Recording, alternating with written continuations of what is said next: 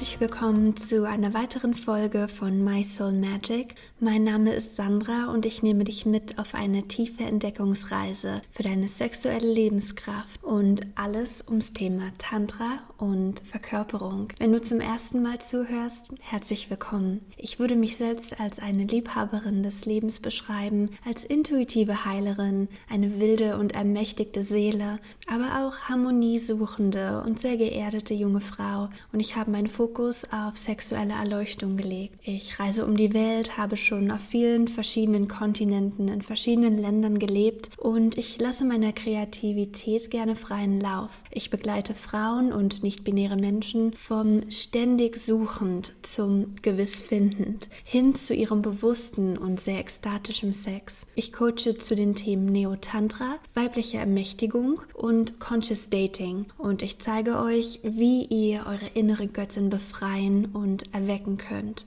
Wir tauchen weiterhin tief in spirituelle und seelenvolle Themen ein, die meiner Meinung nach so wichtig sind, dass sie diskutiert werden sollten. Mein Ansatz zur Spiritualität ist wirklich viel geerdeter, weiser, nachvollziehbarer, sinnlicher, ehrt die weibliche, heilige Energie in uns. Und das ist es, worüber ich in der heutigen Folge sprechen möchte. Ich habe im Internet und auf Social Media festgestellt, dass viele Menschen zu dem versteckten Patriarchat erwachen, das im spirituellen Raum herrscht. Und wenn ich das Wort Patriarchat sage, dann will ich damit nicht sagen, dass ich gegen Männer und deren Macht oder deren Rechte bin. Nein, ich achte Männer sehr. Aber das Patriarchat ist die männliche Kontrolle über die weibliche und die nicht-binäre Energie. Es geht also wirklich um die Unterdrückung des Weiblichen durch das toxische Männliche. Und das ist es, was das Patriarchat wirklich ist. Und das gibt es seit mehr als 2000 Jahren durch viele verschiedene Religionen, Regierungen, kulturelle und gesellschaftliche Überzeugungen. Und all das werden wir in nur einer Folge heute nicht besprechen können. Aber ich werde in Zukunft mit diesem Podcast mehr darüber sprechen und es mehr in den Fokus bringen. Ich möchte darüber reden, dass das Patriarchat manchmal einen spirituellen Mantel tragen kann und sich dahinter verstecken kann. Manchmal versprüht es etwas Palo Santo Nebel und haut einige überbewusste Behauptungen raus und in dieser Vertuschung gibt es dann vor, der bewusste und respektvolle Lover zu sein. Aber in Wirklichkeit ist es immer noch dasselbe Patriarchat, ob sie sich dessen überhaupt bewusst sind oder nicht. Genau, denn ganz egal, ob wir uns dessen bewusst sind oder nicht, das Patriarchat sagt ja nicht, hey, ich werde viele Frauen dominieren, sondern es ist eher ein Glaubenssystem, dass Männer den Frauen überlegen sind. Das geschieht leise, schleichend und oft leider unsichtbar, sodass es viele Jahre oder Jahrzehnte dauern kann, oder 2000 Jahre, bis es in unserem kollektiven Rahmen wirklich auffällt. Denn weißt du, wir sehen das gerade jetzt im Iran, wo Frauen von der Regierung buchstäblich getötet, gefoltert und vergewaltigt werden, nur weil sie existieren, nur weil sie singen, tanzen, Haare zeigen, boxen, Dinge tun, die Frauen ja normalerweise nicht tun. Frauen werden als die unwürdige zweite Hälfte eines Mannes betrachtet. Frauen dürfen legal von ihren Ehemännern ermordet werden. Das zeigt, dass das Patriarchat in unserer modernen Welt eine sehr, sehr reale Sache ist. Und wenn du mir nicht glaubst, dann schau dir doch einfach an, was auf der Welt passiert. Denn Iran ist nur ein Beispiel. Schau dir an, was in vielen Teilen Afrikas oder Asiens auf seine ganz eigene Art und Weise geschieht. Und ich ermutige dich hiermit, dich damit zu befassen, was tatsächlich passiert, wenn du jetzt nicht weißt, wovon ich spreche. Aber lass uns über diese subtileren Ansätze sprechen, denn manchmal denken wir, ach, naja, mit dem Patriarchat, das ist drüben im Nahen Osten, und dann tun wir so, als ob hier alles in Ordnung wäre.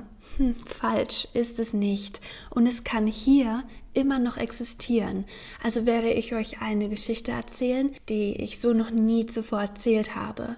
Es ist eine sehr verletzliche Geschichte und meine Mutter hört sich das hier wahrscheinlich an, also Tut mir leid, aber ich muss das erzählen. Denn als ich 23 Jahre alt war, ging ich nach Panama im Rahmen einer großen Süd- und Zentralamerika-Reise, um an einer sehr spirituellen, schamanischen Versammlung an der Karibikküste teilzunehmen. Viele Tribes, also Stämme von der ganzen Welt waren eingeladen, um das Wissen mit der jungen Generation zu teilen. Also es waren viele Hippies da, es gab eine Menge Pflanzenmedizin von Ayahuasca zu Mushrooms zu you name it und jede Menge Tantra-Kram.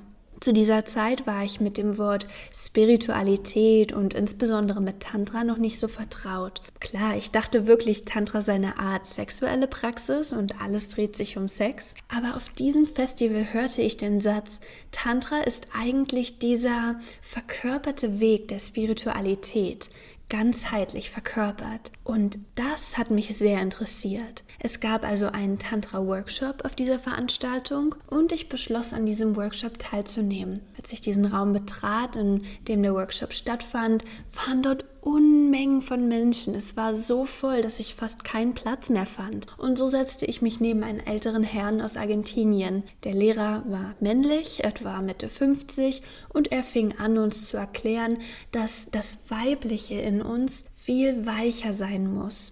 Sie, also die innere Göttin, muss offen sein. Sie muss empfänglich sein. Männer mögen keine Frauen, die zu laut sind, die zu selbstbewusst sind, die zu sehr auf ihre Macht bedacht sind. Sie muss immer offen sein, wie eine schöne Blume und sich erlauben zu empfangen. Und die meisten von uns Frauen wurden von der Gesellschaft so konditioniert, dass wir so abgehärtet sind, dass wir jetzt wirklich üben müssen, uns für die männliche Energie zu öffnen, uns zu durchdringen und an diesem Ort können wir dann zu unserer vollen weiblichen Energie erblühen und unser volles Potenzial erreichen. Wir müssen uns also wirklich entwaffnen und uns erlauben, einfach diese offenen, wasserähnlichen Gefäße zu sein, durch die alles hindurchfließen kann. Abgesehen davon, dass er als das andere Geschlecht uns Frauen sagte, wie wir sein sollen, klang es interessant. Okay, dachte ich, irgendwie macht das Sinn. Dann kam die Zeit für unsere Gruppenpraxis und die Übung lautete, nach einer kurzen Absprache nahm sich die Frau oder als weiblich identifizierende Person eine Augenbinde und der männliche Partner durfte sie führen, während sie still und in sich gekehrt nur fühlen sollte, wie er sie berührt. Und ich wusste schon damals, dass damit etwas nicht stimmte. Aber ich kenne den Mann doch gar nicht. Ich spreche ja nicht mal die gleiche Sprache wie er, dachte ich. Dieser Mann könnte sehr leicht mein Vater sein. Das fühlt sich nicht nach Selbstachtung, Selbstwertgefühl und meinen eigenen Grenzen an. Und der Mann, also mein Workshopleiter, meinte, oh, das zeigt nur, wie konditioniert du bist, weil deine Mauern so hoch sind und dein Herz so verschlossen ist. Du musst dich öffnen, komm schon, denn wenn wir uns öffnen, dann wird das Männliche uns verehren. Und dann ist es doch ganz egal, wer vor uns steht. Wir können uns einfach öffnen, um vom Göttlichen durchdrungen zu werden. Und es ist wichtig für uns, über die Person hinauszusehen und sie einfach als Gott in menschlicher Form wahrzunehmen und diese Person dann zu verehren, als wäre diese Person Gott persönlich und wiedergeboren. Vertrau einfach deinem Partner und gib ihm in dieser Übung die Möglichkeit, dich voll und ganz zu leiten. Also man könnte sagen, dass das spirituell Sinn macht und irgendwo habe ich auch gesehen, dass das schon richtig ist, was er da sagt. Aber in der Praxis war es so, dass ich eine damals 23-jährige junge Frau, total unerfahren und naiv, sich mit einem 50-jährigen Mann verbinden sollte, den sie nicht kannte und ich sollte mich völlig hingeben. Und jetzt frage ich dich, Klingt das so wahr für dich? Resoniert das mit dir? Denn wir können eine spirituelle Wahrheit annehmen und sagen, ja, das Weibliche darf sich öffnen. Aber in der Realität, in der Praxis ist es so, dass ein junges Mädchen gerade erst in den spirituellen Raum eintritt, sich selbst noch nicht mal richtig kennt und jetzt beweisen muss, dass sie der Liebe würdig ist also die Botschaft dahinter, du musst dein gesamtes emotionales Wohlbefinden ausschalten, deine Grenzen ausweiten, um irgendeinem spirituellen Gott da oben zu beweisen, dass du tatsächlich eine weibliche Göttin bist? Was soll denn der Scheiß? Gott sei Dank war mein wahres, göttliches Selbst anwesend Denn ich ging weg und sagte, nein, ich werde diese Übung hier nicht machen. Ich war so enttäuscht. Als ich ging, kam mein Trainingspartner mit mir nach draußen, um mich gerade noch rechtzeitig abzufangen. Im Nachhinein kann ich es ihm nicht verübeln, dass er das Gespräch gesucht hat, denn er fühlte sich vielleicht verletzlich, weil er in diesem Raum allein gelassen wurde und von mir verbannt wurde. Ich ging ja einfach. Ich schäme mich jedoch sehr für meine Reaktion auf sein darauffolgendes Angebot, weil ich nicht standhalten konnte. Und ich wurde in meiner Entscheidungsgewalt erstmal bestärkt. Er sagte spirituell sehr schöne Dinge zu mir. Er sagte mir, er könnte fühlen, dass ich eine alte Seele sei und damals eine wunderschöne schwarze Hellseherin verkörperte. Und seine Worte wirkten aufrichtig.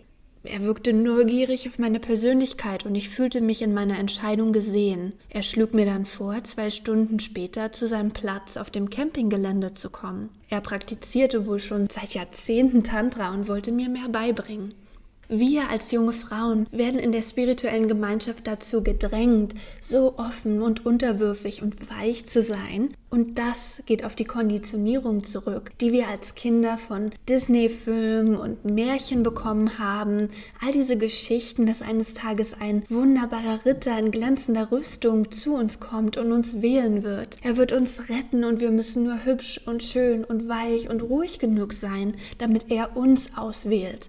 Und genau diese Fantasie ist es, die uns zu einer tantrischen Frau macht. Denn das sagen angeblich all diese Lehrer. Übrigens, wenn du zu den meisten Tantra-Trainings gehst, zu spirituellen Trainings im Allgemeinen, dann sind dort tendenziell mehr Frauen. Warum? Weil Frauen eher offen sind für die Frage, wie kann ich mich verändern, um wirklich zu wachsen? Oder vielleicht um Liebe zu empfangen.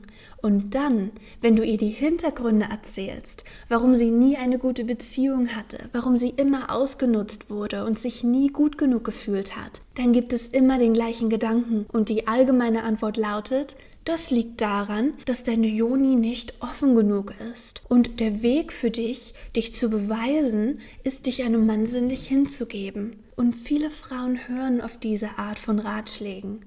Leider übergeben sie ihre Macht und übergehen ihre eigene Intuition und sagen Ja dazu, weil sie so niedergeschlagen sind, weil so viel Druck aufgebaut wurde weil sie oft in diesen spirituellen Raum eintreten und erkennen, dass hm, meine alte Art, Dinge zu tun, hat nicht funktioniert. Also lasse ich jetzt einfach alle meine Erinnerungen gehen. Ich lösche alles, was ich gelernt habe und gebe mich diesem völlig neuen System hin, dieser völlig neuen Philosophie und hoffe, dass es wirklich eine längerfristige Verwandlung bringt. Und das tun sie auch, wenn es sich nicht richtig anfühlt.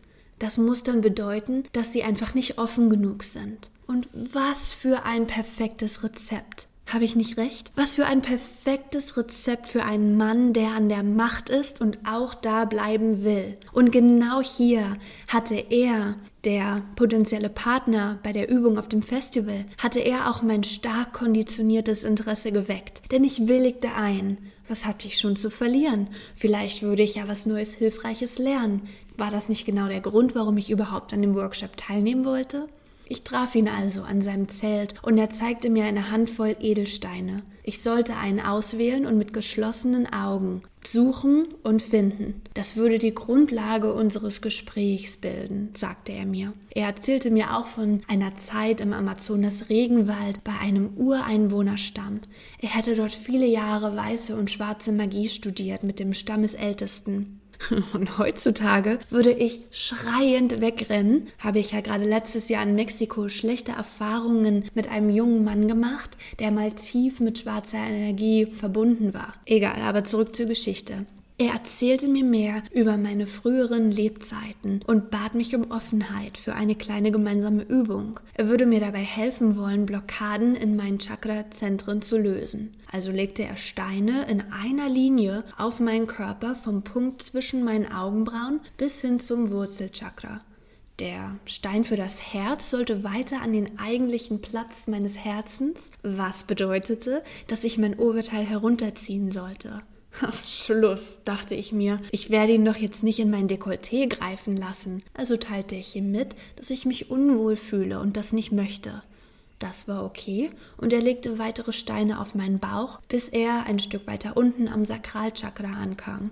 Da ein ähnlicher Kommentar. Der Stein sollte weiter zum Ursprung meiner Energie, was bedeutete, du ahnst es sicher, dass er meine Hose leicht nach unten verschieben durfte. Nun reichte es mir endgültig. Ich stand auf, alle Edelsteine fielen zu Boden und ich stürzte aus dem Zelt, ohne ihn danach je wiederzusehen.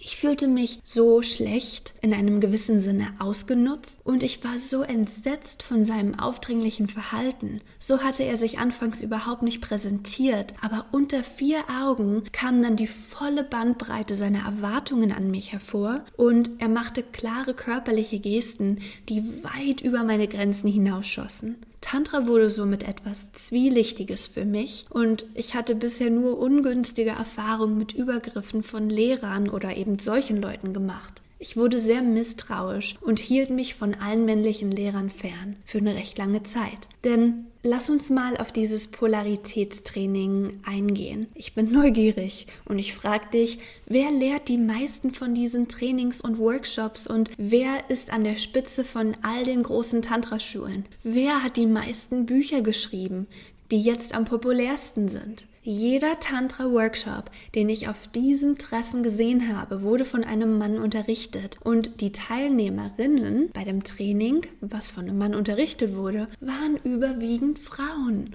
Und dann erzählten sie uns, wie man eine göttliche Feminine Priestess ist und wie man in seine weibliche Energie eintaucht. Wir können nicht sagen, wie wir uns fühlen, unsere Bedürfnisse nicht offen teilen. Wir müssen sie einfach sexuell inspirieren, damit die Männer zu dem Entschluss kommen, dass sie mehr Verantwortung bei den täglichen Haushaltsaufgaben übernehmen müssen. So fucked up. Warum haben die Männer denn so viel Angst vor uns, wenn wir unsere Bedürfnisse ausdrücken wollen, wenn wir unsere Grenzen aufzeigen möchten und unsere Stimme geltend machen wollen? Diese Herangehensweise an Spiritualität ist eigentlich das Patriarchat in einem spirituellen Gewand. Es ist genau das Gleiche. Es besagt, dass du als Frau dich selbst manipulieren und deine sexuelle Energie und deine Schönheit einsetzen musst. Denn wenn du deine Macht einsetzt, wird dich der Mann zurückweisen. Also musst du ihn verführen und eine andere Art und Weise finden, es zu manipulieren.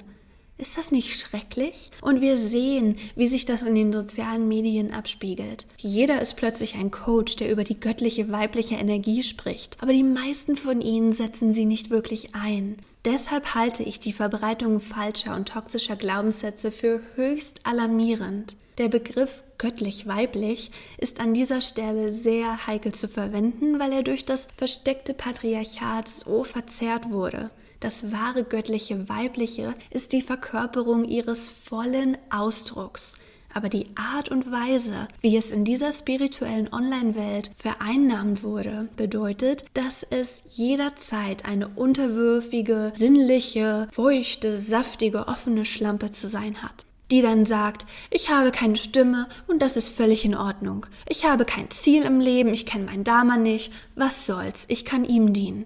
Ich habe keinen Sinn für mich selbst, ich weiß nicht, in welche Richtung ich gehe, habe nicht genug Geld, aber ich werde schon reichen Mann finden, der auf mich acht gibt und für mich zahlt und bitte mich im Haushalt alles zu tun, denn ich küsse dir die Füße und bringe dir noch dein kaltes Bier am Ende des Arbeitstags, denn ich habe ja eh nichts Besseres zu tun. Ich bin hier, um unterwürfig zu sein. Doch der wahre Ausdruck einer göttlichen, weiblichen Energie hat Wut, hat Tränen, hat Ärger, vielleicht sogar Hass und aufbrausende Emotionen in sich. Der wahre Ausdruck von der Weiblichkeit sagt Nein mit Bestimmtheit, setzt Grenzen auf und hält diese auch ein und stellt sicher, dass andere diese Grenzen wahrnehmen und sie respektieren. Und daher möchte ich an dieser Stelle eine große Warnung aussprechen. Bevor du zu einem Tantra-Retreat gehst, einem Festival oder eine Schule besuchst, die mehrere Wochen lang ausbildet, um deiner tantrischen Energie näher zu kommen, Bitte mach vorher deine Hausaufgaben und suche nach Bewertungen. Sprich mit Menschen, Frauen vor allem, wenn du dich auch als weibliche Person identifizierst, die schon in diesem Training teilgenommen haben. Und sei kritisch. Stell Fragen, sei intelligent in deiner Suche und in deiner Entscheidung und lass dir nicht erzählen, wie du als Frau zu sein hast. Vor allem nicht von einem Mann, der ein angeblicher Guru, Lehrer oder Workshop-Seminarleiter ist. Frauen, die mittlerweile darüber sprechen in der Öffentlichkeit, dass sie manipuliert wurden, dass es Korruption gab in den größeren Tantra-Schulen. Ich möchte an dieser Stelle keine Namen nennen, aber es gibt unzählige, unschöne Beispiele da draußen. Und du solltest dir darüber bewusst sein, dass Tantra oft nicht das klassische Tantra ist, was als verkörpernde Lebensweise der Spiritualität bekannt ist, sondern es ist das moderne Neo-Tantra. Und wen haben wir hier? Große Namen wie Osho, andere große spirituelle Meister, die sehr gefeiert werden. Aber wo ist da das Verständnis, wie offen, roh und verletzlich man als junge Frau, die auf einer spirituellen Reise ist, wie verletzlich man da wirklich sein kann. Und es ist mir wichtig, dass du dir dessen bewusst bist, dass du intelligente Entscheidungen treffen kannst und dich im Vorfeld genau informierst, in welche Hände du dich jetzt begibst. Und mein Beispiel soll dir zeigen, dass es oft sehr versteckt auftreten kann. Du könntest dich zum Beispiel im ersten Moment wohlfühlen und dann meldet sich deine Intuition zu Wort und schlägt Alarm. Du fühlst dich nicht gut, das überschreitet deine persönlichen Grenzen und es gibt diesen gewissen Push, dass du etwas machen musst, um dich weiter zu öffnen und dass du nur so wirklich weiterkommst auf deiner spirituellen Reise und deine Intuition dann verstummt, weil dein Intellekt dazu kommt und dir sagt, okay, die Leute haben vielleicht recht. So wie ich es bisher gemacht habe, hat es nicht funktioniert. Also was habe ich schon zu verlieren? Dass du ein ähnliches Gedankenmuster entwickelst wie ich in diesem Moment und dein Bauchgefühl unterdrückst. Also mein Appell an dich, Bitte höre immer auf deine Intuition, auf dein Bauchgefühl und sei dir dessen bewusst. Es ist mir eine große Ehre, dir auch in den kommenden Podcast-Folgen mehr von meinen persönlichen Erfahrungen zu erzählen, dich mit auf eine spannende Reise zu nehmen und dich auch über kleine Hürden zu informieren, die ich in meinem Leben bereits genommen habe und die dir hoffentlich viel Zeit und Ärger und unangenehme Emotionen ersparen. Es ist mir auch eine große Ehre, mit der Welt teilen zu dürfen, was ich auf meinen langjährigen Reisen erlebt habe und welche Lehren ich daraus ziehen konnte. Somit freue ich mich auf die kommende Woche und ich würde mich sehr darüber freuen, wenn Fragen kommen und wenn du mehr wissen möchtest, schreib mir gerne über das Kontaktformular auf meiner Internetseite unter www.mysoulmagic.com. Wenn du möchtest, hören wir uns nächste Woche wieder. Mein Name ist Sandra und bis dahin wünsche ich dir eine ordentliche Portion Selbstliebe und eine Menge Genuss. 花瓣。